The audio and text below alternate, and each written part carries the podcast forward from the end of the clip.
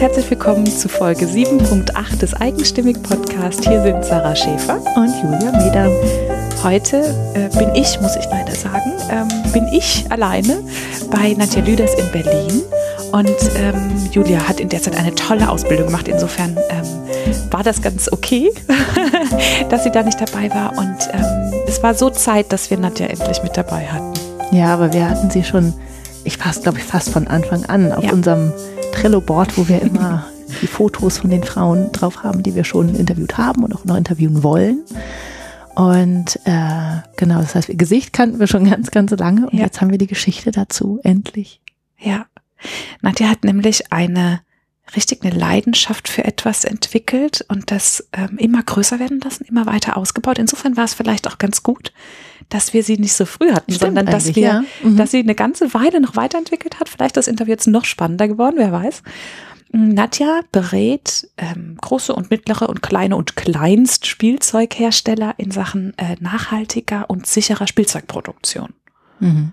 Und was ich halt auch bei ihr spannend finde, ist, sie hat halt so eine Nische gesehen, ähm, in die sie dann reingegangen ist und das nicht, weil sie da ein Geschäft gewittert hat, ähm, sondern einfach, weil sie diesen Spielzeugherstellern helfen wollte, ja. an Ressourcen zu kommen, an die sie sonst nicht kommen und an Wissen zu kommen. Und ähm, das, ich finde das super schön, wie sich das so entwickelt hat. Also wie mhm. das auch, wie sie es erzählt. Ja, wie ja. sie da wirklich Gefallen daran gefunden hat, sich reingefuchst hat und da wirklich was Großes hat entstehen lassen. Ja. Und zum Thema Ressourcen finde ich bei ihr auch noch irgendwie interessant, wie sie auch dann erzählt, wie sie mit ihrem, mit dem Thema Homeoffice mhm. und ähm, eigenes Büro und ähm, wie mit der eigenen Zeit umgehen, ja. ähm, wo setze ich Grenzen, wo nicht. Also was sie da noch so rum, drumherum erzählt, da sind noch mal, ich habe da für mich noch mal ganz viel mitgenommen aus diesem Interview. Sehr schön. Ja, also wir machen dir einen Blogbeitrag dazu in dem es sowohl ganz viele Links zu ähm, all den Spielzeugherstellern gibt, die Nadja erwähnt und ach, ganz viele Links werden wir da setzen und ich glaube, man kann aus der Folge auch noch mal ganz viel zum Thema Umgang mit der eigenen Zeit lernen und ja, dann wünschen wir dir jetzt ganz viel Spaß mit Nadja. Wir sind heute in Berlin-Charlottenburg oder ich bin in Berlin-Charlottenburg. Julia musste sich leider schon zu einer Schulung verabschieden und ich sitze Nadja Lüders gegenüber. Nadja, vielen Dank, dass ich da sein darf. Ja, ich freue mich ganz doll, dass du hier bist und dass ihr mich auserwählt habt. Ja, ich habe Nadja gerade erzählt, dass sie schon ganz lange auf unserer äh, auf unserer Trello-Liste ist von äh, zukünftigen Interviewpartnerinnen und jetzt hat es endlich geklappt, auch mit Berlin und mit dem Treffen. Und ähm, dein Büro, in dem wir gerade sitzen, ist sehr hell und hat gar viele bunte Details. Und ich schaue gerade auf einen Banner mit Wimpeln und da steht drauf, wir machen Spielzeug, stimmt's? Richtig. Wir machen Spielzeug. Das ist mein Verein für Spielzeugmanufakturen, den ich 2012 gegründet habe. Und du bist aber nicht Spielzeugmacherin, sondern was machst du denn eigentlich? Ich berate Spielzeug, Kleinstmanufakturen, Start-ups und auch ähm, deutsche Spielzeugmanufakturen und Behindertenwerkstätten bei der sicheren und nachhaltigen Herstellung ihrer Spielzeuge. So ein wichtiger Beruf und ähm, für dich auch tatsächlich eine Leidenschaft. Du machst es schon ja, eine Weile. Total. das ist, was du lebst und liebst. Genau. Also ist mir einfach ähm, sehr ans Herz gewachsen. Ist ja auch so ein Beruf, den kann man sich nicht irgendwie vorher ersinnen. Ja, also ich habe nicht als Kind gesagt, ich werde mal Spielzeugberaterin, Spielzeugsicherheitsberaterin, kannte ich auch nicht, sondern das hat sich so entwickelt auf so eine schöne Art und Weise und äh, passt so gut zu meinem Lebenslauf, obwohl ich das vorher nicht wusste, sozusagen. Also es reiht sich alles so hintereinander, fügt es sich in meinem Leben und äh, das macht mir einfach Spaß, dass ich so so Ringe schließen mhm. und aneinander rein. Oder dass du das von Anfang so, dass du mit elf gesagt hättest, so, ich werde das jetzt und dann machen wir das nee. so, sondern es kam so. Wie kam es denn? Was hast du denn so nach der Schule gemacht? Genau, ich habe äh, Produktdesign studiert mhm. und hatte auch ein Semester Spielzeugdesign. Hat mir, das war tatsächlich auch mein schönstes Semester. Also es hat mir am meisten Spaß gemacht, weil ich da direkt in einer ähm, Holzwerkstatt gearbeitet habe, also mit sehr bodenständigen Menschen. Und ähm, lustigerweise die Holzwerkstatt in Falkensee war, wo ich heute lebe. Niemals hätte ich damals gedacht, dass ich mal nach Falkensee ziehe. Also auch da schließt sich irgendwie so auf magische Art und Weise der Kreis. Und ähm, dann sind wir ziemlich viel umgezogen. Erst nach München, dann nach Baden-Württemberg und in München habe ich meine zwei Kinder bekommen. Und äh, in Baden-Württemberg war dann so äh, arbeitstechnisch so ein bisschen tote Hose. Ne? Ich mhm. habe vorher sehr viel Grafikdesign gemacht, damit immer mein Geld verdient oder auch als Hostess und Eventgestalterin gearbeitet und ähm, also nie im Produktdesign-Bereich wirklich. Und in Baden-Württemberg gab es dann keine Betreuung unter drei Jahren. Ah, mhm. ja, also so, da war es dann, dann gab es da auch keine Halbtagsstellen. Und ähm, dann habe ich überlegt, was könnte ich so machen? Und habe dann angefangen, Kinderprodukte zu Hause zu entwickeln mhm. und die nähen zu lassen von einer Freundin. Und bin dann so auf Märkte gegangen und habe die da verkauft. Also so die Davanda-Karriere, wobei ich meinen äh, Davanda-Shop nur so als Referenzshop hatte. Ja damit ähm, ich auf dem Markt dann immer sagen kann, so, und wenn Sie heute nicht kaufen, hier ist mein Shop, da können Sie auch bestellen. Ja. Und ähm, das war halt eine kostengünstige Variante, weil ich hatte ja kein Startkapital und gar nichts und habe das so für mich erstmal gemacht, um da ähm, ja auch so einen beruflichen Start wiederzufinden. Weil ich wusste, Eventmanagement wird nix mit mhm. zwei kleinen Kindern. Ja, die nicht in der Betreuung sind, ja. Ja, und dann hätte ich auch immer drei, vier Tage am Stück weg sein müssen. Mhm. Ja, und ja, dass sich das lohnt, dreimal im Monat oder viermal im Monat, damit man dann auch wirklich ein Auskommen hat. Sehr, sehr anstrengend. Und das wäre nicht gegangen. Und das konnte ich halt von zu Hause aus machen. Und dann bin ich irgendwie mit Facebook in Berührung gekommen ähm, fürs Marketing und bin da in Gruppen gewesen. Und dann wollte ich mein erstes Spielzeug entwerfen. Und dann habe ich so ein bisschen recherchiert. Ich habe ja den Background aus dem Studium, ne, mhm. dass man irgendwie auch ein bisschen was beachten muss. Habe recherchiert, dann ist mir die Spielzeugrichtlinie aufgefallen, dann sind mir die Normen aufgefallen. Da dachte ich mir, hm, ganz schön blöd. Ne? Spielzeugrichtlinie kann ich online lesen, also ist ja, ein, ist ja eine, eine Richtlinie, eine EU-Vorgabe, das wird veröffentlicht. Aber die dazugehörigen Normen, die ich einhalten muss, die gibt's nicht öffentlich. So, dann gibt's die bloß in öffentlichen Auslegestellen in irgendwelchen Universitäten und Büchereien.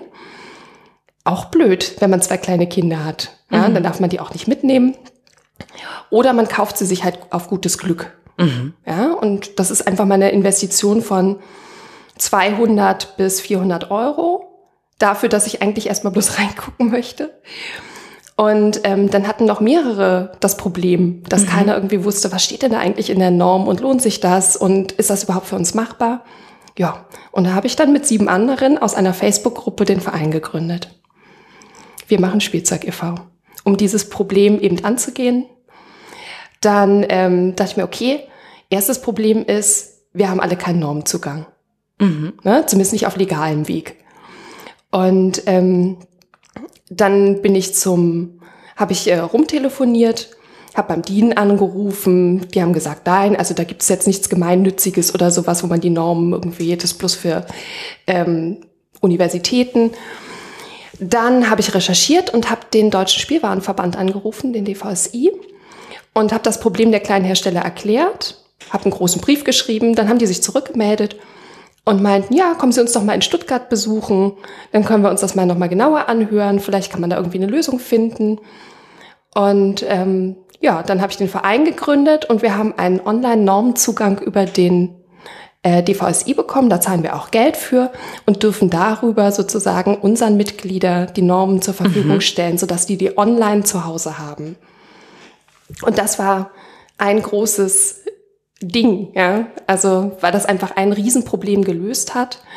Und ähm, dann haben wir das immer weiter ausgebaut. Also ich war am Anfang, ähm, war ich mit einer Kollegin zusammen, wir haben das zu zweit gemacht und eben mit den Mitgliedern, die sich ja auch engagieren.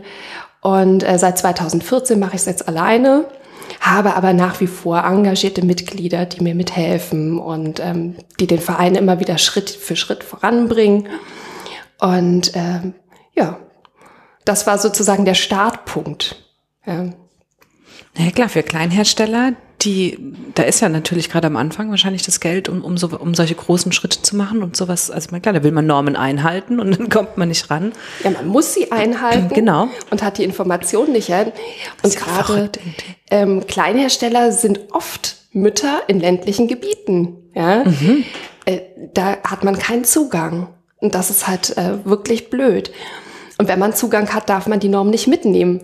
Bloß wenn man, man kann sich auch nicht alles rausschreiben, weil so schnell kann man eine Norm gar nicht erfassen. Mhm. Ja. Und man muss ja dann auch damit arbeiten. Also ins, im Zweifelsfall dann sein Produkt nochmal abändern, damit es die Normanforderungen erfüllt. Also ohne die wirklich vorzulegen, vorliegen zu haben, ist das blöd. Mhm. Ja. Und bei diesen Normen geht es dann um so Sachen wie, ähm, dass ähm, zum Beispiel Stoffe nicht brennen oder so? Oder warum geht's da? Genau, es geht also um die mechanische Sicherheit, zum Beispiel das Babyspielzeug ähm, keine langen Schnüre dran hat, ah, keine okay. verschluckbaren Kleinteile, also dass man sich nicht strangulieren kann. Ähm, kann. Dann ähm, geht es um äh, keine scharfen Kanten. Also es ist genau definiert, wann ein Spielzeug, also manche Spielzeuge haben natürlich scharfe Kanten, aber da muss es definiert sein und für eine bestimmte Benutzergruppe und da muss es einen Warnhinweis ah, okay, geben. Verstehe. Wenn man einen Spaten hat und der hat gar keine scharfe Kante, ist ein bisschen doof. Ja, aber es darf dann halt nicht zu scharf sein, beziehungsweise eben einen Warnhinweis haben. Und ähm, genau, dann gibt es die Entflammbarkeit. Mhm. Ja, das äh, für bestimmte Spielzeugkategorien muss man so einen Entflammbarkeitstest machen. Generell darf Spielzeug natürlich nicht total leicht entflammbar sein, also Flash-Effekt haben, wo man keine Möglichkeit mehr hat, irgendwie sich in Sicherheit zu bringen mhm. als Kind. Und dann ganz wichtig, chemische Sicherheit. Ne? Mhm. Also als Hersteller ist man dazu verpflichtet, ähm, zu bewerten, ob das Spielzeug chemisch auch sicher ist. Genau. Und dafür, für diese Sachen braucht man harmonisierte Normen. Das sind sozusagen die Handbücher zur Spielzeugrichtlinie. Mhm. Also in der Spielzeugrichtlinie steht drin, was die gesetzliche allgemeine Vorgabe für Spielzeug ist. Stehen auch ein paar Besonderheiten, auch ein paar spezifische Warnhinweise drin. Aber konkret, wie man es dann als Hersteller umsetzen kann, steht in den harmonisierten Normen. Quasi den Handbuch zur Spielzeugrichtlinie. Mhm. Und das machst du auch beruflich, das Herstellern zu erklären, was damit gemeint ist und wie sie es umsetzen müssen. Genau. Aber das klingt gar nicht so einfach, ehrlich gesagt, weil selbst wenn ich den Zugang jetzt hätte, ich bin mir nicht so sicher, wie ich das auf Anhieb verstehen würde. Genau. Also da habe ich eine Ausbildung gemacht über Aha. den TÜV und den DVSI, den Deutschen Spielwarenverband zur äh, geprüften Fachkraft für Spielzeugsicherheit. Das war so ein ein Woche Intensivkurs. Ähm, das war auch total gut, aber ich hatte vorher schon sehr, sehr viel Basiswissen, weil ich sehr viel recherchiert habe und auch echt so eine, ich bin so eine Scannerin, ne? Mhm. ich kann ganz viel erfassen und ähm, durch den Verein, weil da so viele Fragen immer gestellt worden, ich mal, hatte ich schon sehr, sehr guten Basiswissen. Und dieses geprüfte Fachkraft für Spielzeugsicherheit hat mir aber so die berufliche Grundlage gegeben. Mm. Und weil das sehr teuer war, habe ich dann auch gedacht, okay, kannst nicht alles ehrenamtlich machen. Mhm. Ja, funktioniert nicht auf Dauer. Das muss auch irgendjemand finanzieren und das kann nicht meine Familie sein, mhm. wo ich ja schon so viel Zeit reinstecke in das ja. Projekt. Und dann habe ich überlegt, okay, wie könnte ich jetzt die äh, kleinen Hersteller beraten? Was könnte ich denen anbieten? Was können die sich leisten? Was kann ich mir leisten? Und habe dann äh, sozusagen so kleine Beratungspakete aufgebaut. Und ähm, ja, seitdem ich da angefangen habe, sozusagen das als Business auch äh, zu betrachten, also nicht bloß als ehrenamtliche Vereinsarbeit, habe ich halt diese Beratung immer weiter vorangetrieben, bin auch so ein bisschen, ähm, habe meinen Kreis geweitet, also bin ich bloß bei den Kleinstmanufakturen von der Wanda, ähm, sondern eben auch bei Startups, ja, die einfach auch schon ein bisschen Budget dafür haben, mhm. dass sie ähm, den Auftrag machen, die auch ein bisschen mehr Gewichtung darauf legen, weil sie wissen, das Produkt ist nicht marktfähig. Ne? Und lass mal wirklich was passieren. Richtig. Da ist man sehr, sehr froh wahrscheinlich, wenn man Geld in die Beratung gesteckt hat, anstatt lange Entwicklung an einem, an einem Produkt und am Ende ist es, hast du es produziert ja. und es wird zurückgezogen und es darf nicht verkauft werden. Also ich muss auch sagen, dass oft bei mir Startups sind, die ähm, Produktdesign-Hintergrund haben. Mhm. Das heißt, die kennen schon so ein bisschen, mhm. ne, die haben schon so ein bisschen Gefühl dafür, okay, Produktsicherheit, ne, da gibt's ein Thema, ähm, da muss ich mich drauf einlassen. Während natürlich die ganzen Kleinhersteller, die das so von zu Hause aus machen, oft den Beruf, den Ausbildungs-Background gar nicht haben. Die kommen aus ganz anderen Richtungen und ähm, denen das dann auch sehr schwer fällt, so ihr Herzensprojekt, ja, ihre mm. kleine Spielzeugmanufaktur mit diesen gesetzlichen Vorgaben in Einklang zu bringen weil sie sich eigentlich dagegen wehren. Ja, also eigentlich haben sie da keinen Bock drauf. Das, äh, sie wollen eigentlich bloß so nebenbei ein bisschen wursteln und ähm, mhm. das dann auch gar nicht unbedingt mit großer Gewinnabsicht äh, verkaufen. Trotzdem aber eben gefährlich, ne? wenn was passiert, ist man eben haftbar, oder nicht? Richtig, genau. Das ist ein ganz schön äh, risikoreiches Hobby dann. Ja. ja. Und dann auch sehr kostenintensiv. Im Nachhinein, Ja, wenn dann irgendwas ist.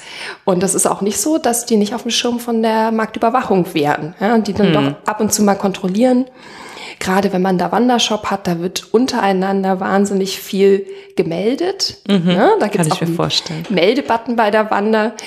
Und ähm, ich hatte gerade so 2014, 15 ging das hoch her auf der Wander, dass wirklich sich da viele gegenseitig angeschwärzt haben, weil dann das Thema so auch durch unsere Vereinsarbeit, durch die Öffentlichkeitsarbeit so hoch kam. Ne? Man muss das machen, auch als Kleinhersteller ab dem ersten Spielzeug, das man gewerblich in den Verkehr bringt. Und ähm, dann hat einer neidisch zum anderen geguckt, ne? Der macht das doch auch nicht. Und äh, das war dann äh, tatsächlich so, dass die, ge dass dann viel gemeldet wurde an die Gewerbeaufsicht und dann aber auch dadurch die kleinen Hersteller gemerkt haben, okay, da erzählen nicht nur welche was und machen Panik, sondern ne, Das ist wirklich real für mich. es ist real für mich und es gibt ja auch Lösungen. Ne? Da bemüht sich auch jemand, Lösungen zu finden. Und ähm, genau. Und deswegen, also wir haben das Thema auch ganz schön weit vorangetrieben, so äh, bei den kleinen Herstellern und auch bei den Startups. Schön und wichtig vor allem. Und jetzt hast du gesagt, du hast auch ganz verschiedene Kunden. Ne? Die einen, da weißt du, die haben ein bisschen Budget dafür. Ähm, und wir hatten es im Vorgespräch gerade schon, dass du jetzt auch einen Online-Kurs zum Beispiel gestartet hast. Genau. Erzähl mal davon. Ja, also erstmal zu meinen Kunden vielleicht. Also ich habe dann irgendwann gemerkt, ne, mit den Kleinherstellern, wenn die bei mir so eine Erstberatung, was sie sich ganz gut leisten können, für eine Stunde irgendwie 70 Euro, ja, ähm, buchen, dann bräuchte ich ganz schön viele, die da. Und ich meine, ich habe eine absolute Nische ne, in der Beratung.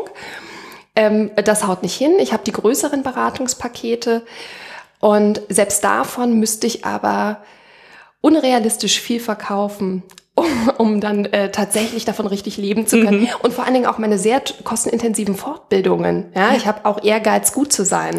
Die ja wiederum Zeit kosten, äh, Richtig. die du nicht verkaufen kannst, wo du berätst eins zu eins. Genau, und die kosten auch wirklich viel, viel Geld. Also ab 200 Euro plus Reisekosten. Ähm, meine Ausbildung beim DVSI zur geprüften Fachkraft für Spielzeugsicherheit 2400 Euro gekostet. Ne? Das muss man auch erstmal investieren und das muss man natürlich wieder reinwirtschaften. Ja? Und ähm, darüber bin ich dann, dachte ich mir so, okay, ich muss meinen Kreis erweitern ähm, und habe dann geguckt einfach, wo muss ich hingehen, also auf welche Messen, also außerhalb von Facebook vor allen Dingen. Ne? Vorher war sehr viel Facebook, weil unser Verein fast ein reiner Facebook-Verein ist. Ähm, wo muss ich hingehen, Spielwarenmesse und so. Hab dann da immer meine Kärtchen verteilt, hab da auf das Thema hingewiesen. Und irgendwie bin ich dann zur Fachgruppe Holzspielzeug e.V. gekommen. Und das sind unsere deutschen Holzspielzeughersteller im Verbund. Ja, die haben sich da zusammengefunden. Und das sind die, jetzt sagen wir es mal so in Anführungsstrichen, echten Spielzeughersteller. ja, das. Ähm, da sind ganz viele Traditionshersteller bei. Also wie ähm, Christoph Beck Spielwaren. Ja, der hat so eine ganz tolle Holzgarage. Die habe ich auch äh, für meine Kinder gekauft. Die fand ich fantastisch. Mit so Bürsten, wo man das Auto so rüberschiebt. Ach, wie cool. Oh, Wahnsinn. Das ist wirklich toll. Und ähm, das wusste ich damals gar nicht, dass das von Beck ist. Ja, aber als ich dann kennengelernt habe, dachte ich, ah ja, Ich bin Fan. ja, ich bin absoluter Fan. Und ähm, das ist äh, so ein wertschätzendes Mitarbeit äh, Miteinander da in dieser Fachgruppe Holz. Das wird ähm, geleitet von Wolfgang Schüle. Das ist äh, der Geschäftsführer von der Firma Ostheimer. Die stehen auch äh, da oben. Den habe Ah, ich von ja. Wolfgang geschenkt bekommen, den schönen Foto von. Elefanten. Das ist wirklich schön. Und ähm, der leitet das ganz toll und wertschätzend und hat das echt hinbekommen, dass ähm, Konkurrenten da zu Freunden werden. Das ist ein ganz toller Austausch. Und äh, ich habe dann da einen Fachvortrag gehalten über Spiel Thema Spielzeugsicherheit, weil das für die etablierten Holzspielzeugwerkstätten auch sehr schwierig war, dieses Thema überhaupt anzugehen und ähm, umzusetzen für sich. Ja? Und äh, ja, dann habe ich regelmäßig auch durch als Vereinsvorstand da an der Fachgruppe Gruppe teilgenommen und bin da so reingewachsen und habe dadurch halt auch Kunden gewonnen. Und äh, das ist wirklich ganz toll. Ich freue mich, zweimal im Jahr treffen wir uns und das ist immer so ein bisschen wie Klassentreffen. Und das ist sehr, sehr schön. Und ähm, sehe ich auch ehrlich gesagt gar nicht so stark als Business. das ist äh, einfach gut gewachsen. Und ich freue mich ganz besonders, dass äh, wir das Thema Nachhaltigkeit da auch angehen in dieser Fachgruppe. Mhm. Und äh, wir zusammen einen Ethikkodex für die Sp Holzspielzeughersteller in Deutschland entwickeln wo es um die nachhaltige und faire Herstellung Richtig, geht. Genau. Ah, also das Thema Sicherheit haben wir jetzt ganz gut im Griff alle. Haken dran. So, genau so. Und jetzt ähm, sozusagen gehen wir darüber hinaus. Ja, mhm. das ist die gesetzliche Vorgabe. Pflicht ist gemacht, das macht ja die Kür. Richtig, genau. Viele gehen natürlich trotzdem, sind auch schon vorher über die gesetzliche ja, Pflicht rausgegangen, aber vielleicht auch noch nicht so bewusst. Ne? Das äh, mit mehr Wissen kann man sich das auch bewusster machen. Und jetzt kommt der nächste Schritt sozusagen auch nach außen zu transportieren. Warum sind wir wichtig als deutsche Hersteller? Warum sind unsere Produkte gut? Ähm, ohne dabei Greenwashing zu betreiben, weil das ist tatsächlich bei unseren deutschen Spielzeugmanufakturen ähm, gelebt. Und zwar mhm. schon seit Traditionen gelebt, das Thema Nachhaltigkeit.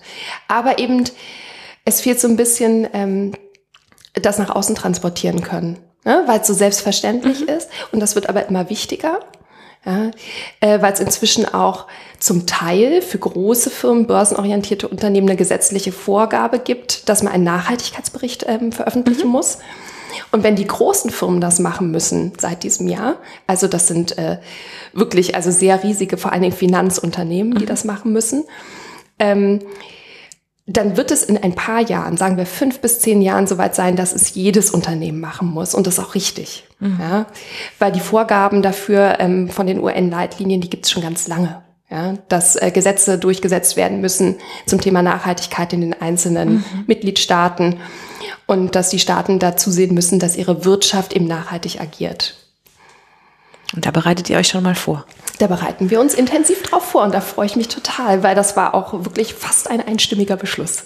Schön. Also. Und die haben, wie du sagst, das, wenn aus Konkurrenten eben Freunde werden und ihr das gemeinsam angeht, weil letztlich ähm, ist es ja für alle Hersteller gut ja. und am Ende halt nicht nur für die Konsumenten oder die, die Kunden der Produkte gut, und deren Kinder, ja. sondern eben für uns alle, wenn wir fair und nachhaltig wirtschaften. Auf jeden Fall. So. Und das wäre auch wirklich schade, wenn ähm, unsere Traditionsfirmen auf Grundlage dessen, dass sie das nicht kommunizieren können und dass sie das, ähm, mhm. das, was sie eigentlich wirklich verinnerlicht haben, äh, nicht richtig dokumentieren, dass sie dadurch aussterben. Ja, quasi, ne?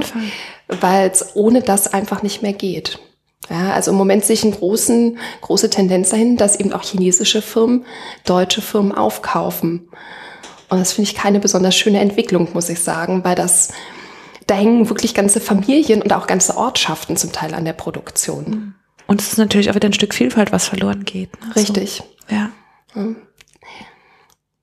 Und dein Online-Kurs. Das wird Ach ihr ja, nicht vergessen. Der. Sonst ja, kommt uns der, der wäre uns jetzt hinten runtergefallen. Ja, jetzt habe ich da so schön drüber geredet. Ja, ist gut. Genau.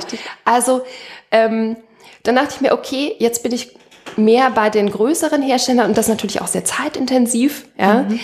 Jetzt möchte ich aber für meine Vereinsmitglieder Mhm.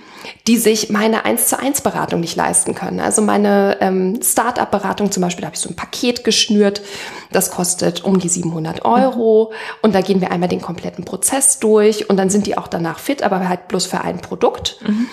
Und ähm, das können sich die Kleinsthersteller nicht wirklich leisten oder wollen es sich nicht leisten. Und dann dachte ich mir so, okay, ich möchte aber meinen Vereinsmitgliedern das Wissen auch gerne zur Verfügung mhm. stellen, so komplett und umfangreich. Ähm, und deswegen habe ich jetzt schon zum zweiten Mal einen Online-Kurs angeboten. Beim ersten Mal, das habe ich 2015 gemacht, habe ich das wirklich bloß in der Facebook-Gruppe und mit E-Mail. Mhm. Ne, so das Wissen aufbereitet und wir haben jedes, äh, jede Woche uns dann zum Telco getroffen. Und dieses Jahr wollte ich das gerne professionalisieren und ähm, habe das tatsächlich mit einem Online-Kursanbieter aufgestellt sozusagen und ähm, so dass auch ich mein Wissen mal wirklich dokumentiert habe, das sozusagen auch über einen Zeitraum, jetzt ist mein Online-Kurs läuft über sechs Wochen, die haben aber Zugang ein ganzes Jahr mhm. zu den Inhalten, aber die sechs Wochen sind halt intensiv in der Facebook-Gruppe betreut und es wird halt jede Woche ein Modul freigeschaltet, äh, so die Theorie. Ich war zwischendurch mal krank. ähm, Und das baut Schritt für Schritt auf, sodass sie quasi wie meine 1 zu 1 Beratung auch diesen, ne, wir verabreden uns und dann gibt's Hausaufgaben mhm. zwischendurch und dann machen wir beim ja. nächsten Mal weiter, sodass auch wirklich was abgearbeitet werden kann. Und man aber trotzdem den Austausch eben zusätzlich in dieser Gruppe hat und dadurch sich eben auch der Preis ein bisschen ja. reduziert. Ja. Genau. Und für mich ist halt der große Gewinn an dem Online-Kurs, dass ich wirklich ähm, das runterbrechen musste, verständlich mhm. nochmal äh, auch das, was ich immer erzähle in den Beratungen, schriftlich wirklich ausformuliere, mhm. weil die müssen das ja alleine dann ähm, sozusagen nacharbeiten, Aufgaben formuliere, konkreter noch. Das mache ich mit meinen 1 zu 1 Kunden auch, aber halt eher im Gespräch. Mhm. Es ist was anderes. Und ich habe dann halt, wenn dieser Kurs fertig ist, tatsächlich auch was, was ich meinen größeren Kunden nochmal zusätzlich an die Hand geben ja, kann. Ja. Ne? Das verbessert auch meine Beratungsqualität, weil es nochmal anders dokumentiert. Ich dokumentiere bis jetzt auch immer meine Beratung und jeder Kunde kriegt nach der Beratung dann eine zusammengefasste E-Mail, aber viel stichpunktartiger. Mhm. Und da so ein Wissenspool auch einfach zu schaffen, ne? Richtig. Und genau. das ist, wie du sagst, das ist wirklich, die Qualität wird besser dadurch. Ja, und die kleinen Hersteller haben halt noch weniger Background. Das heißt, ich muss ähm, nochmal das ein bisschen genauer erklären, mhm. anschaulichere Beispiele haben, auch plakativer. Ich merke das auch jetzt in der Gruppe. Vielleicht auch zwei, drei Wiederholungen, mhm. ne, damit sich das setzt. Und äh, das ist auch für mich wichtig. Und nochmal, ich nutze das auch gerade, um ein bisschen auszusortieren. Was ist nicht so relevant? Mhm. Was ist sehr, sehr relevant? Also was müssen die auf jeden Fall wissen? Ja. Und ähm, ich finde auch die Fragen immer ganz toll. Ja, man kriegt eben dadurch unheimlich viel zurückgespiegelt ne? genau. und, und ähm, kann seine eigenen Sachen dadurch verbessern. Richtig. Aber es ist wahnsinnig anstrengend. So ein Kurs on demand ähm, laufen zu haben. Also ja. jede Woche neue Inhalte zu entstellen. Und ich hänge auch echt ein bisschen zurück und ich entschuldige mich da immer bei meinen Kursteilnehmern. Für, aber die waren jetzt ganz froh und haben gesagt, sie sind zum Teil auch krank und sie brauchen auch ein bisschen, um das umzusetzen. Also vielleicht war ich auch ein bisschen ehrgeizig. Ja. ja das ist, äh, ja. Und sie bekommen ja alle Inhalte und im Zweifelsfall werde ich einfach meine Intensivberatung ausweiten. Ja. Ja, das ist jetzt nicht so schlimm ich glaube, wenn dann so Teilnehmer mal im Kurs sind und merken, was für einen Mehrwert sie kriegen, ist das oft gar nicht mehr so das Problem und man macht sich da selbst halt so unheimlich viel Druck. Ne? ja, ich stelle mir das immer in meinem Kopf, ist immer alles ganz perfekt. Ja. ja.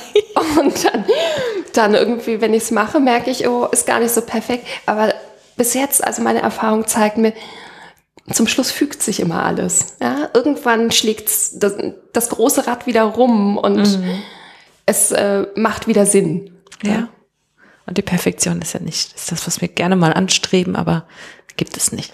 Es gibt ja, und was mich nicht. sehr hemmt oft. Ja, ja ich fange es dann, also ich scanne ganz viel und sammle ganz viel Infos und da kommt eigentlich zu viel, äh, zu wenig Output bei raus. Mhm. Ähm, weil ich denke, nee, jetzt musst du noch mal und das musst du noch mal recherchieren und das und hier.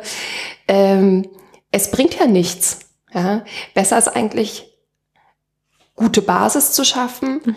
dann anzufangen, dann auf Fragen zu warten oder auch vielleicht auf die ersten Probleme mhm. und dann in die Lösung, in die wirklich konkrete Lösung zu gehen.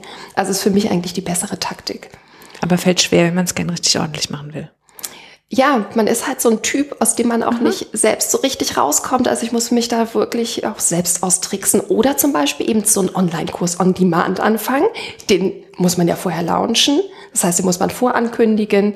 Und da muss man auch liefern. Und da muss man auch liefern, genau. Und äh, das hilft mir schon. Also da äh, diesen zeitlichen Druck auch zu haben. Habe aber gemerkt, ich habe mir den zu stark gemacht. Vielleicht bin ich deswegen auch für die Grippe anfällig gewesen. Mhm. Weil da war Spielwarenmesse, dann der Online-Kurs parallel, äh, ein großer Kundenauftrag, der mir wichtig war. Und ähm, ja, da habe ich mich ein bisschen übernommen. Und früher ging das ganz gut, da habe ich auch oft so gearbeitet. Ich habe zum Beispiel mal zwei Praktika parallel gemacht. Morgens habe ich Schauwerbegestaltung gemacht von 9 bis 15 Uhr und ab 16.30 Uhr habe ich äh, Requisite bei einem Musical gemacht bis 22.30 Uhr. Ach schön. Da habe ich aber sechs Wochen durchgezogen. Und wenn man dann aber noch eine Familie zu Hause hat und all das? Da ne? funktioniert das nicht mehr. Ich bin halt keine Studentin mehr und manchmal wird es mir echt schmerzlich bewusst. Du hast jetzt gerade gesagt, du trickst dich mit dem Online-Kurs zum Beispiel aus. Was für Tricks hast du sonst? Ja, so ein bisschen Selbstdisziplinierungstricks. Also ich habe mir zum Beispiel letztes Jahr ein Büro gemietet, in dem wir jetzt sitzen. Ja. Das äh, kostet natürlich, verursacht jeden Monat Kosten. Das heißt, jeden Monat muss auch wirklich was reinkommen in mein Geschäft. Das heißt, das hat mich da so ein bisschen in Zugzwang und in Verbindlichkeit gebracht. Und andererseits äh, zeigt das nach außen auch, äh, das ist ein Business, ja, Spielzeugberatung, also oder zumindest Nadja betreibt das als Business. Und das war wichtig meiner Familie gegenüber, ne? nur im Homeoffice und immer ansprechbar und auch den Nachbarn, die mich da als äh, Sie sind doch da, Frau Lü, das doch Pakete, genutzt haben. genau. Und immer in meiner Beratungszeit, ständig hat's Ja. geklingelt unten. Also äh, da nimmt auch keiner drauf Rücksicht, selbst wenn man sagt, also Entschuldigung, ich arbeite hier zu Hause, ich nehme die Pakete für die Nachbarn nicht mehr an. Und ich bin halt auch ein netter Mensch. Ne? Also bis mich das richtig nervt, äh, vergeht eine ganze Zeit. Und da ist einfach dieses externe Büro gut, um das zu machen. Hab auch festgestellt, dass ich bin relativ wenig im Büro, muss ich sagen. Seit diesem Jahr probiere ich zumindest zwei feste Tage hier zu sein. Und dann vor allen Dingen auch bis 16 oder 17 Uhr, weil ich kann nachmittags wesentlich konzentrierter arbeiten. Da bin ich dann richtig so, ich brauche sehr viel Vorglühzeit. Ja? Und ähm, da bin ich dann drin und ich bin nachmittags wesentlich effektiver. Und das ist die Zeit zu Hause, wo ich nie arbeiten kann. Schon seit Jahren nicht. Ja? Ich bin nie in meiner Zeit. Und da hilft mir das Büro. Und gerade hast du mir was gezeigt, was ich wirklich schön finde. Du musst nachher aufpassen, dass ich es nicht mitnehme. Mhm. Ähm, du hast dir nämlich für deine, um deine Zeitblöcke einzuteilen, ein sehr schönes, ein sehr schönes, eigentlich auch ein Spielzeug gekauft. Richtig. Und zwar ähm, habe ich schon immer mit der Pomodoro-Technik geliebäugelt. Das heißt, man teilt sich seine Arbeit, die man so auf dem Tisch hat, ähm, in Häppchen ein, ja, um konzentriert und fokussiert dran zu arbeiten. Also es sind immer so 25 Minuten Häppchen. Da macht man fünf Minuten Pause. Ich glaube, nach dem dritten Häppchen macht man eine längere Pause. Und nach dem fünften Häppchen soll es abgeschlossen sein, sozusagen. Also man teilt sich das so in schöne Streifen auf oder in Scheibchen. Und ähm, ich habe das mit einer App äh, äh, probiert und war dann aber durch zu viel Technik sehr abgelenkt. Ne? Da muss man dann immer raufdrücken, dann hat sich das wieder gesperrt, das Telefon. Da muss man wieder die, ähm, den Code eingeben. Also irgendwie war ich mit diesem Telefon abgelenkt und habe das dann wieder sein gelassen und so auf die Uhr schauen, da bin ich dann auch nicht, ähm, das vergesse ich einfach. Ja klar, wenn man dann so drin ist, ne? Richtig, genau. Ähm, oder ich höre halt zu früh auf, weil ich bin leider wirklich, also ich habe echt Probleme, mich zu konzentrieren. Und ähm, gestern habe ich beim Bummeln, ich habe äh, Geschenke gekauft für zwei Freundinnen und für mein Patenkind. Und da ist mir eine sehr, sehr schöne Sanduhr begegnet aus Glas, die 30 Minuten als Einheit hat. Perfekt. Und die ist wirklich super schön und die steht jetzt auf meinem Schreibtisch. Und ich meine, als Produktdesignerin umgebe ich mich halt auch gerne mit schönen Dingen. Und die macht mir nicht so einen Druck. Ne? Da rieseln die 30 Minuten unaufhörlich durch.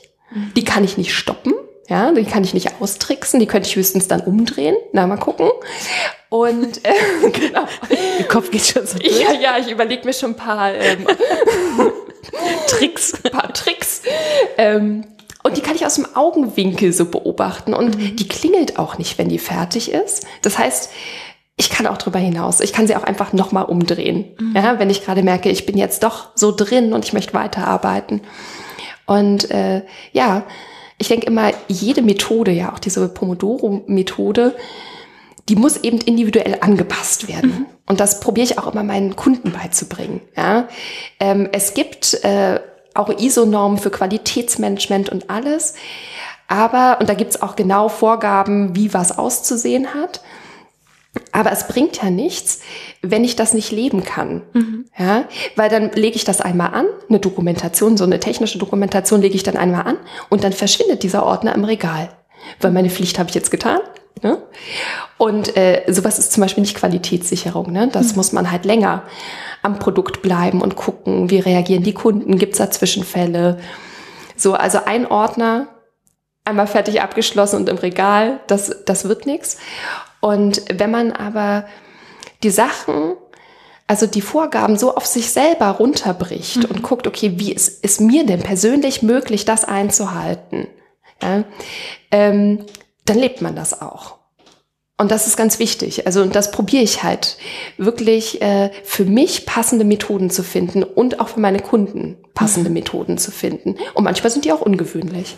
Gut so, oder? Ja, genau. Je ungewöhnlicher, desto individueller. Richtig. und letztendlich kommt es doch auf das Ergebnis drauf an. Auf jeden Fall. Ja. Jetzt hast du gerade schon ähm, gesagt, und das klang auch so ein bisschen durch, dass du dich gern mit schönen Dingen umgibst, dass das auch so ein mhm. bisschen auch vom Produktdesign kommt. Und das sieht man auch, wenn man hier so durchläuft und, und sich dein Büro anguckt. Und dann habe ich da so, ein, so eine Begeisterung dafür rausgehört, dass du ähm, so die Kleinen unterstützt und die Kleinen gegen die Großen stark machst und, und für ähm, das Nachhaltige arbeitest und so für das Gute. Und dann ähm, ja, bist du Scanner und, und ähm, lernst, bist, glaube ich, auch wissbegierig. Was ist es denn genau? Was ist denn das, was dich so antreibt? Die Kombination daraus oder ist es eins, dass du sagst, nee, ich liebe einfach die guten Dinge oder was ist es denn? Kannst du es so auf den Punkt bringen? Es ist irgendwie, ja, also es ist viel. ich muss sagen, ich glaube, es ist auch so ein bisschen, ne, das ist so, ähm, wie man selbst auch aufgezogen wurde. So, ich habe, äh, ich erkenne mich immer mehr in meinen Eltern wieder, ja, und in der Werteerziehung, die mir äh, zuteil wurde. Und mir ist das einfach wichtig. Also Spielzeug fand ich schon immer wichtig. Als Kind fand ich das wichtig, als, äh, als Erwachsener auch. Wie gesagt, im Studium hat mich das auch wieder so, so angepiekst, ne? als mhm. ich da dieses äh, dieses Spielzeugsemester hatte, das, das war wirklich toll. Mir hat mein Produktdesign-Studium keinen Spaß gemacht, muss ich ganz ehrlich sagen. Äh, und dieses, dieses eine Semester, das ist mir so nachhaltig in Erinnerung geblieben. Und dann, als meine Jungs auf der Welt waren, da habe ich ja auch wieder angefangen zu spielen. Ne? Mit, auch vor allem mit Duplo haben wir wahnsinnig viel gespielt, also auch äh, bunt gemixt und dann die Holzeisenbahn und äh, wir haben viel gebaut und ja, das fand ich einfach wahnsinnig schön. Und ich habe einfach gemerkt, durch diese vielen Regelungen wird es immer schwerer für kleine Manufakturen, da wirklich am, am Ball zu bleiben, um nicht dann aus dem Markt gestoßen zu werden. Mhm. Die können sich halt auch so, so Wissen von außen schlecht einkaufen. Ja, oder Ersatzwissen, wie zum Beispiel, also ne, ich erstelle mein Produkt irgendwie her, dann gebe ich das ähm, in ein Prüfinstitut, lasse nachträglich prüfen, ob ich es dann richtig gemacht habe, weiß aber gar nicht genau, was die mhm. Vorgaben sind. Und dann passt es mal oder passt es nicht. Das ist halt relativ kostspielig, kann mhm. das sein. Ja? Und ähm, da ist es mir irgendwie so bewusst geworden, ne, dass, dass mein Herz eben doch für Handarbeit schlägt, auch wenn ich selber ähm, nicht so viel produziere, wie ich gerne würde. Ja? ich würde so gerne mehr mit meinen Händen produzieren, aber ich habe nicht genug Geduld. Mhm. Aber nichtsdestotrotz finde ich Handarbeit ganz, ganz toll und ich möchte in diesem Bereich arbeiten. Und ähm, mir hat auch die Marktatmosphäre so Spaß gemacht mit den anderen. Das Verkaufen weniger, muss ich sagen, obwohl der Kundenkontakt, den fand ich auch ganz mhm. toll. Auch das Feedback, das man da immer kriegt, ähm, ne, was man für schöne Sachen designt hat. Und das fand ich immer, das war irgendwie so schön, das hat mich angetrieben, dass man so eine, so einen kreativen Spirit hat. Und den habe ich schon immer gehabt im Leben. Obwohl ich, wie gesagt, selber eigentlich äh, gemerkt habe für mich, dass ich relativ wenig produziere von dem, was ich so im Kopf habe. Ich bin sehr un umsetzungsschwach, was äh, Selbsthandarbeiten angeht. Und ähm, nichtsdestotrotz äh, möchte ich das aber unterstützen und finde das ganz, ganz wichtig. Und bringst natürlich euch deine Beratung äh, stellst damit sicher, dass viele tolle handgearbeitete Produkte in die Welt genau, kommen. Genau, so, so partizipiere ich daran, genau. obwohl ich selber nicht produziere sozusagen. Ja. Aber ich komme jetzt auch immer mehr wieder dazu zurück, Liegt auch ein bisschen an meinem Mann, der für sich das Handwerk äh, entdeckt hat und sich eine ganz tolle, ja quasi fast Tischlerwerkstatt bei uns zu Hause eingerichtet hat und ähm, das als Ausgleich nimmt und uns ganz tolle Badezimmermöbel Ach, toll. Äh, geschreinert hat und ein Bett für den jüngsten Sohn. Und ähm, da habe ich auch gemerkt, doch, das ist schon schön, wenn man auch Ergebnisse hat. Und den Ausgleich vor allem, ne? wenn, mhm. den, wenn wir ja auch den ganzen Tag ganz viel im Kopf arbeiten und ähm, so was Handgemachtes zu sehen und auch die Arbeit in den Händen zu haben. Richtig. Ist einfach schön. Und ich bin äh, lustigerweise, ne, mit anderen bin ich sehr großzügig. Also die können da die krummste Socke stricken. Ich find's toll. Ja. ja. Wenn ich so ein Ergebnis liefere, denke ich mir, ach du Scheiße, das verkramst du aber mal ganz schnell. So ging es mir schon mit dem Tagebuchschreiben früher. Ja. die habe ich immer weggeschmissen, weil ich die selber so schrecklich fand, wenn ich das dann wieder gelesen habe. Und also, heute wärst du froh, da hättest du? Bestimmt. Ja. Also das manchmal ähm, begegnen einem ja wieder in irgendeiner Schatulle alte Postkarten mhm. oder alte Briefe, die man mhm. geschickt hat. Ich habe letztens einer Freundin ähm, lauter alte Briefe zurückgegeben, ganzen Stapel, die, die ich von ihr hatte, die sie mir Ach, geschickt schön. hat. Und das habe ich ihr zusammengebunden, so ein bisschen wie Liebesbrief und habe ihr das überreicht. Und das fand sie, glaube ich, auch schön, ne? Mhm. sich so sein, sein altes Ich zu lesen, das ja doch immer noch ganz stark mit einem verbunden ist und so in sich von früher reingucken zu können. Man vergisst so viel. Ne? Genau, und da kann man auch, also wenn man Humor hat, kann man ja auch sehr herzlich über sich lachen. Das und ich finde, wenn, wenn ich manchmal so alte Sachen von mir wieder lese, denke ich, ähm, was damals für mich in diesem einen Moment so wichtig war und so katastrophal manchmal war. Aber ich dachte, die Welt geht zugrunde wegen etwas, was ich heute als Banalität betrachte. Ich mhm. finde, das ist auch so ein schönes Ding, weil es ja auch für die Zukunft ähm, die Beruhigung gibt, es wird vorbeigehen. Richtig, so. genau. Oder es ist auch für irgendwas gut. Ja. ja? Man hat sich, ähm, auch weil man diese Erfahrung hatte, hat man das irgendwie so im Hinterkopf gehabt und hat einen Ausgleich dafür mhm. gesucht. Ja, gerade für ja. schlechte Erfahrungen, die möchte man ja irgendwie heilen. Mhm. Ja, also bei mir ist das zumindest so. Und ich heile ganz oft. Ja, mhm. so im Nachhinein Erfahrungen, die für mich so ein bisschen, naja, traumatisch, also mir geht's sehr gut, ja, aber die so bei mir so ein, ja, eine Wunde, einen Schmerz mhm. hinterlassen haben. Und äh, ich finde jetzt, also ich bin gerade 40 geworden und ich habe mir das noch mehr vorgenommen, sozusagen zum 40. Weil ich dachte so, jetzt hast du echt so die Hälfte gut hinter dir bergfest. Äh, jetzt weißt du auch ganz viel Quatsch, den du nicht mehr machen brauchst. Mhm. Ja, und jetzt kannst du auch nochmal gucken, irgendwie, was waren gut. Mhm. Und äh, probier nicht mehr so stark mit mir zu hadern, so dass ich bestimmte Eigenschaften nicht habe. Ich werde sie auch nicht mehr erwerben. Mhm. Ja, und ist auch okay. Plan B. Ja, ich finde eine andere Lösung, die besser zu mir passt. Und du kannst das wertschätzen, was du hast. Richtig, genau, das ist ganz da wichtig. Gut drauf fokussieren. Jetzt hast du zwei Jungs, hast du gesagt. Mhm. Ne? Was ähm, was gibst du denen denn mit? Ach, also ich glaube, ganz wichtig ist, ich glaube tatsächlich, dass am wichtigsten ist, die ersten drei Jahre mit den Kindern sehr intensiv zu verbringen. Und das hatte ich durch diese Zwangspause auf der Ostalb. Ne? Keine Kinderbetreuung, ich musste mich echt intensiv mit denen beschäftigen, mir was ausdenken. Wir hatten damals noch ähm, unseren Hund, die Lucky. Und äh, jeden Tag zwei Stunden raus, ne, bei Wind und Wetter und so. Und dadurch merke ich das, also, oder ich bilde es mir ein, haben meine Kinder ganz gutes so Basis, mhm. eine gute, gute Wurzeln bekommen. Also ich merke das immer wieder, die sind recht ausgeglichen und ich habe bisher toi toi toi, man soll es ja nicht sagen, aber ich habe, wir haben wirklich kaum Probleme miteinander. Also klar, Auseinandersetzungen und so, aber wir können über sehr viel reden. Und was ich den, den Jungs mit, mitgebe, so an Wertigkeit, ist, dass man Vertrauen haben muss, ja, dass das wichtig ist, äh, dass man anderen vertrauen muss, dass man sich selbst vertrauen muss, dass man Wünsche äußern soll. Ja, das habe ich ein bisschen wenig für mich selber dass man Liebe artikulieren muss und zeigen muss, dass es wichtig ist, sowohl Liebe zu artikulieren als auch zu zeigen. Das ist auch so eine Erfahrung aus meiner Kindheit. Ne? Also das hat sich, für mich war das schon wichtig, wenn mir gegenüber auch gesagt wurde, ich hab dich lieb oder ich liebe dich. Ja? Und ich bin äh, sehr, sehr emotional. Mir ist das sehr schwer gefallen, das zu meinen Kindern zu sagen, weil ich immer sofort geheult habe. Ach. Und deswegen habe ich wirklich das Babyzeitalter dafür genutzt, das zu trainieren. Weil ich das, ich konnte es am Anfang gar nicht. Ja, ich bin immer sofort in Tränen ausgebrochen. Und ähm, aber das ist so wichtig, dass man das auch mal hört. Ja.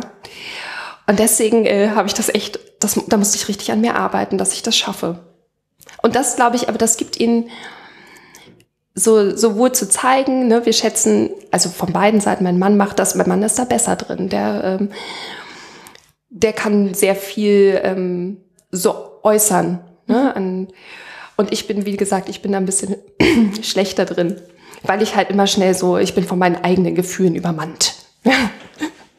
Genau, und das, das finde ich aber wichtig. Und sonst habe ich äh, sehr viel Vertrauen in meine Kinder, dass das gute Menschen werden. Weil ich glaube, das ist eigentlich jedem Menschen gegeben von Natur aus. Ja. Und wenn man ihnen mehr zuguckt, als dass man probiert, an ihnen rumzubiegen, äh, kann man erstens selber sehr viel lernen und zweitens kann man ja auch nicht so viel falsch machen. Das ist ein, ein sehr schöner Blick auf die Kinder und ich glaube auch auf uns Menschen untereinander. Ja. Einander angucken und nicht so viel verbiegen wollen, sondern Genau. den anderen gut finden und beobachten und lernen. Richtig. Und ich habe heute viel gelernt und ich danke dir sehr, sehr herzlich für dieses schöne Gespräch. Ach Gott, das ist schon vorbei. Ja? Ja, sowas. Ich danke dir, dass du den Weg zu mir gefunden hast. Ganz Sehr toll. gerne.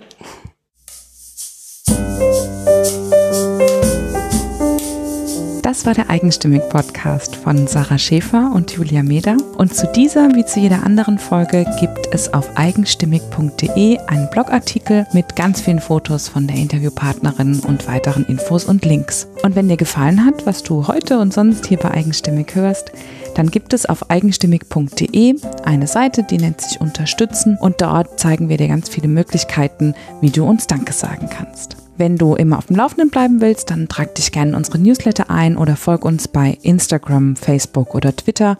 Dort sind wir unter eigenstimmig zu finden. Vielen, vielen Dank fürs Zuhören und bis zum nächsten Mal.